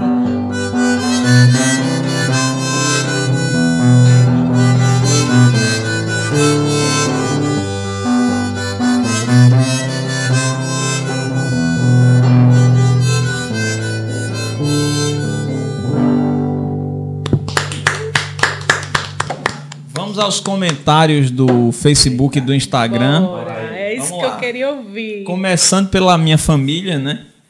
É, Nau, meu cunhado. Que- Eu tenho dois cunhados com o nome de Nau. tá? É o Nau de Curitiba. Eles estamos ligados aqui em Curitiba, eu e a Mônica. Mônica, minha irmã querida. Um abraço. Beijo, minha irmã. É, abraço, meu nobre. Em breve estaremos aí juntos, se Deus assim permitir. Virá para o casamento de Marconi. O casamento de Marconi é o acontecimento do ano, porque ninguém acreditava que Marconi iria casar. A gente achava que ele ia virar, como se diz lá no interior, rapaz velho. Rapaz, velho. Rapaz, velho. Aí vai casar e vem todo mundo pra ver se realmente isso é verdade. Mas Marconi vai casar mesmo e tal. E no caso de Nau, ele é padrinho de casamento junto com Mônica, né? É, aí Germano tá dizendo, Romão foi meu professor, grande professor por sinal, bondade sua, muitíssimo obrigado. Talvez Renato de Neto não tenha a mesma opinião, foram meus alunos também, mas tá tudo certo. Rapaz, Excelente, eu tenho? L. Cassiano, L. Cassiano Isidro Gomes, disse: excelente, sua voz é radiante. Certamente não é com a minha voz, de taquara rachada, deve ser com a voz de, de, de, de Neto. É, disse: Eita, Romão. Eu acho que foi na hora que eu tomei a lapada, ela disse: Eita, Romão. E aí vamos para os comentários do, do YouTube agora. Juan Felipe disse: Oi, alguém botou um fantasminha acena- acenando. Lúcia Rosene disse: Boa noite. O pessoal botando muitos coraçõezinhos. Beijo, a minha tia, meu irmão. Ah, é? Que massa. Beijos. Beijo. Ficou parecendo programa da Xuxa agora o final, né? Mas tá valendo, é lindo. Fernanda disse boa noite. Conhece Fernanda França? Claro, Fernanda Teve- maravilhosa. Um beijo, Fernanda. Teve aqui semana passada, deve estar a maior festa lá na casa dela. Vai ter after hoje, Fernanda? Eu chego lá e não quero mais Beijo. sair. Beijo. É, Elilde, você conhece Minha Elilde? mãe maravilhosa. Um beijo, mamãe. Linda. Torcida forte. Ela, ela botou aqui um comentário muito carinhoso. Disse: Um beijo, minha filha. Te amo. O de João eu já li. também. Eu não sei se é Cleise ou Claice, se for em inglês, é Cleise Souza. Cleise, maravilhosa, uma amiga de São Paulo, uma terapeuta Ah, é? Que linda, maravilha. maravilhosa, que escreve também. Ai, obrigada, Cleise, um beijo. Mas você não sabe nem o que foi que ela disse. Não, mas... Ela disse que você é horrível, que escreve pela muito presença, mal. Romão. Vai. Não, ela não disse isso, não, eu tô Tenho brincando. certeza que ela não falaria isso. Ela disse, eu adoro o que Renalo descreve. Oh, meu Tá Deus, vendo? obrigada, Cleise. Agora é impressionante isso. A gente escuta 10 comentários positivos, a gente dá nem bola. Quando escuta um negativo aí fica remoendo. Né? Acontece com vocês também? É, Comigo humano, né? acontece de demais. Mas depois do budismo, viu, Neto? Eu aprendi isso. Eu disse: se você não gosta de mim, que o budismo diz isso. A se sua você... filha gosta. Não, é... É ótimo. Isso é Chico, né? É Buda Chico, rebelde, é Chico. Mas assim, tem assim, o, o- a, a sabedoria de Chico é incrível, né? Mas, mas assim, o budismo diz que se você se, se alguém não gosta de você, isso é problema desse alguém. né? Não é problema O seu. sentimento tá nele. Nada a É, ver com não você. é em você. Aí depois disso, cara, foi libertador pra mim. Incrivelmente, impressionante como a palavra tem força, né? Vocês sabem disso melhor que eu, vocês são poetas, né? É, Marineide Galdino, Batista disse legal, Vanessa disse boa noite, Vanessa disse Renalide! Botou um monte de coração, Um beijo, Vanessa. Marinês também. Vanessa é, é bem escandalosa mesmo. Se for a Vanessa que eu tô pensando, ela arrasa, ela fecha. Aí Tatiana Viriato disse: Menino, cadê tu? Acho que é o É aniversário. um aniversário que eu tenho Gente, ele tá chegando. Fui, é culpa minha. As Brunas de Natal. As Brunas de que foi isso. Não sei. Não sei. Também não. é, aí Cleise colocou: poesia é uma ferramenta linda de humanização e reconhecimento de emoções e sentimentos. Concorda? Vocês concordam? Sim, certeza. sim, sim, sim. Pode ser até um tema de uma outra live, Pois né? é. É, Segura, Gostei. segura, aí. isso aí, porque. é verdade, é verdade. Lúcia Roseno, linda. Te amo, tia. Beijo. Marineide disse lindo poema, que deve ter sido em algum. Só, só teve poema lindo. Só, Só teve coisa poema linda. lindo, é. Coisa linda. Minha filha Renalde, minha inspiração, você é 10. É Lilde. Fabiana Farma, amo. É Lilde, parabéns, te amo, filha. Juan Felipe, kkk, deve ter sido quando a gente tomou a cachaça. Ele gosta, viu, também, meu irmão. Gosta de uma O Juan Felipe disse também. assim mesmo, aí se perdeu, né? Que deve ter sido na hora. É, disse, Renaldo, seu exemplo é sua história. Vai longe, te admiro demais. Éder, saudades, professor Romão, obrigado pelas aulas, de nada, não sei pelo que, mas de nada. Amo esse poeta, foi com, com o Joey aí, foi Fabiana Farma né? É, Fabiano respondeu meu Nordeste de poetas, Cleise, que lindo, Joey Poeta. Cleise, viu? Diz que lindo, Joey Poeta. Ninguém sabe qual foi a situação, eu deixei para ler depois. Tenha sido uma situação ótima. Um poema Sim, romântico. mas deve ter sido, né? Deve ter Pode ter sido. sido a hora que ele pegou o caju também, né? É, que lindo, muito ele bonito, pegou chupando o caju, podendo Eu, eu não vou dizer que ele pegou o caju como um canibal, porque era um caju, né? Foi como um herbívoro, né? Se fosse pedaço de carne, teria sido como canibal. Mas, mas você sabe que tem umas meninas que medem, olha que, que coisa, né? Que medem a masculinidade do cara pela maneira como ele chupa uma manga, né? E se o cara for cortado. Já viu essa teoria? Se for cortar bem direitinho. Não, é, É, mas é isso está sendo desconstruído, né? Ah, Desconstruído. esperamos. Essa masculinidade tóxica. Esperamos que sim, porque imagine eu com um aparelho, se eu vou. com a manga. Não, eu vou ter que cortar Não, direitinho. por homens mais femininos, por favor. O mundo Sim, precisa. verdade. Na verdade, nem os homens aguentam essa masculinidade tóxica, né? Que existe, essa pressão, o homem não pode chorar. se amostrar. É Não sei verdade. pra quem, porque alguém gosta disso também não é digno de se, se amostrar. né? Isso, é verdade. Cacha... Aí Fabiana Farma diz: cachaça e caju tem algo mais nordestino que isso. Tem, não, de maneira nenhuma. Renaldo se descobriu através dos alunos, Elilde disse. Eu ia dizer, quem danado tá, tá ousando falar comigo? Aí Foi minha mãe, tudo bem. Eu pensei, Parabéns, Renaldo, e continue essa mulher guerreira defensora dos nossos direitos. Mamãe também. Obrigada, mãe. Te amo. Renaldo, é, é, tem muita coisa. Cobremos, cobre, celebremos a alegria de sermos professoras. Aí ela botou N ponto não. Eu acho que deve ser não, né? Cleise, show, parabéns, Renaldi. Enfim, aí entrou um pessoal depois, boa noite. Né? Tove, vai o pessoal rindo, Fabiana Farma rindo do Tove. Parabéns, Joey. Acaba não. Aí começou o negócio, né? Acaba não. Muito legal essa live inusitada, muito gostoso o bate-papo dessas três potências. Foi Luci- Lúcia Roseno. Me botaram no meio, ó. Eita, foi minha Que tia. massa! Obrigado. Potências são Três eles, né? potências, aí. Erivaldo Brito. Parabéns, Renaldo. Você sempre surpreende. Te amo. Meu amor, obrigada. Um beijo, meu marido. Para... Parabéns, pessoal. Muito bom ouvi-los. Abraço, gente. Foi Ana Lu. E parabéns. Alguém disse parabéns, José.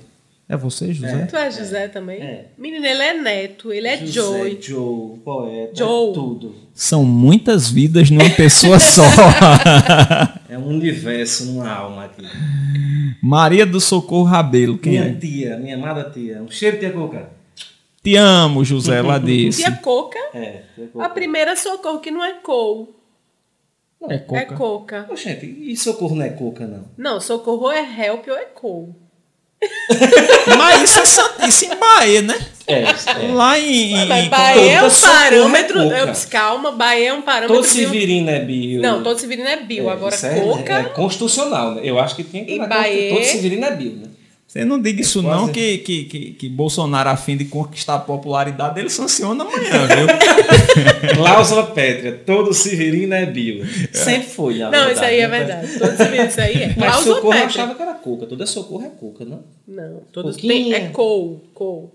Tia cou. É, temos aí. É co, mas, mas cor ficou uma coisa assim, até meio ama- Não subestime Bahia, viu? Porque Não, mas, mas, Bahia- mas Bahia é ficou. Se não fosse Bahia, me diga como é que você conheceria lugares que você precisa ir de avião antes de ter o aeroporto aqui? Você teria que ir para. Valorize o, o, o lugar. Sim, não, mas. É um portal, o Bahia é um Sim, portal. é, concordo com tudo, mas assim, o Cole fica parecendo meio americanizado, não fica, não? Cole. Não fica parecendo? Pode? Não, eu pensei de coar, eu coo alguma Sim, coisa. é, é, também, verdade. Mas a pessoa ser de coar alguma coisa, né, de filtrar, é até bom, né? Não, Fica- Fica a dica de TCC aí, né? Pra quem é, fazer. é, é, fica a dica Pesquisar. TCC. Socorro é coca ou é Ou é. É, detalhe, Neto castrou a nossa reflexão filosófica porque ele está doido para ir. É corrinha, é, Pronto, fechou. é verdade, é verdade, é verdade. Cancela o TCC já. É, já, já, já, já tem uma tese aí melhor, Mr. Luke aí já, já matou a tese. Pessoal, não poderia ter. Aliás, poderia ter sido melhor, porque sempre pode ser melhor, a gente tem que pensar desse jeito, né? Mas foi muito bom. Muitíssimo obrigado pela participação de vocês. Desculpem pelo atraso por causa da minha camisa verde. Mais uma vez, obrigado ao meu amigo Arilson que veio honesta. Tá aqui guardada, né? A questão, explicando, não é só dando. A camisa verde está aqui. Aí olha como ele fica, assim. Olha que lindo. Por isso o atraso, né, gente? Por isso foi o motivo do atraso de meia hora. A questão foi que, foi que ele estava, trouxe uma camisa verde e ele ia fazer parte do cenário, né? Não teve condições de. Eu, eu, eu me senti um Kevin Bacon naquele filme Homem Invisível. Né? né? Foi Gosto também. gosto, alguma coisa assim.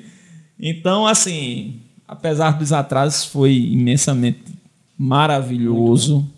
Foi muito bom. Fiquem à vontade para voltar outras vezes, tá? E muito obrigado pela participação de vocês. O papo foi verdadeiramente muito gostoso. E eu não tinha dúvida que seria. Nós que agradecemos, viu? Obrigada, foi muito gostoso mesmo, muito bom. Obrigado, não. Sempre que precisar, pode mandar um É, zap. pode E, dar vo- uma... e você, Neto, especialmente compôs todo o cenário, né? Sim. Um, ce- um cenário de blasfêmia, com cachaça, com Cachaça, caju, com. abacaxi, caju. Vou levar para o aniversário, né? O, o verdade. resto do gosto, mas aqui, na próxima eu disse, né? Na próxima arrumar uma cachaçaria para Patrocinar aqui, né? patrocina Eu nós. acho justo. Patrocina nós. Eu acho justo. Eu- É, Eu acho justo. Para não esquecer, Mr. Luke, para encerrar, um abraço a todos que assistiram, obrigado pela participação, obrigado a todos que ainda irão assistir. E sexta-feira tem mais. O assunto de sexta-feira é maternagem, que é justamente o que Dona Elilde e Dona Terezinha fizeram muito bem e fazem muito bem, porque maternidade é você ter o menino. Maternagem é você instruir esse menino, dar carinho, amor durante toda a vida. E aí vai ser um, um assunto importantíssimo com Mila e Luciana, que são duas pessoas da área que entendem muito sobre isso.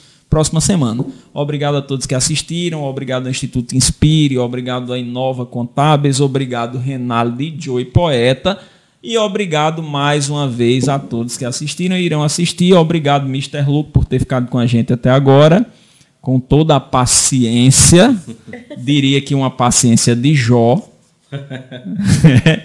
um abraço e até sexta que vem, no mesmo horário. Espero que sem atrasos. tchau.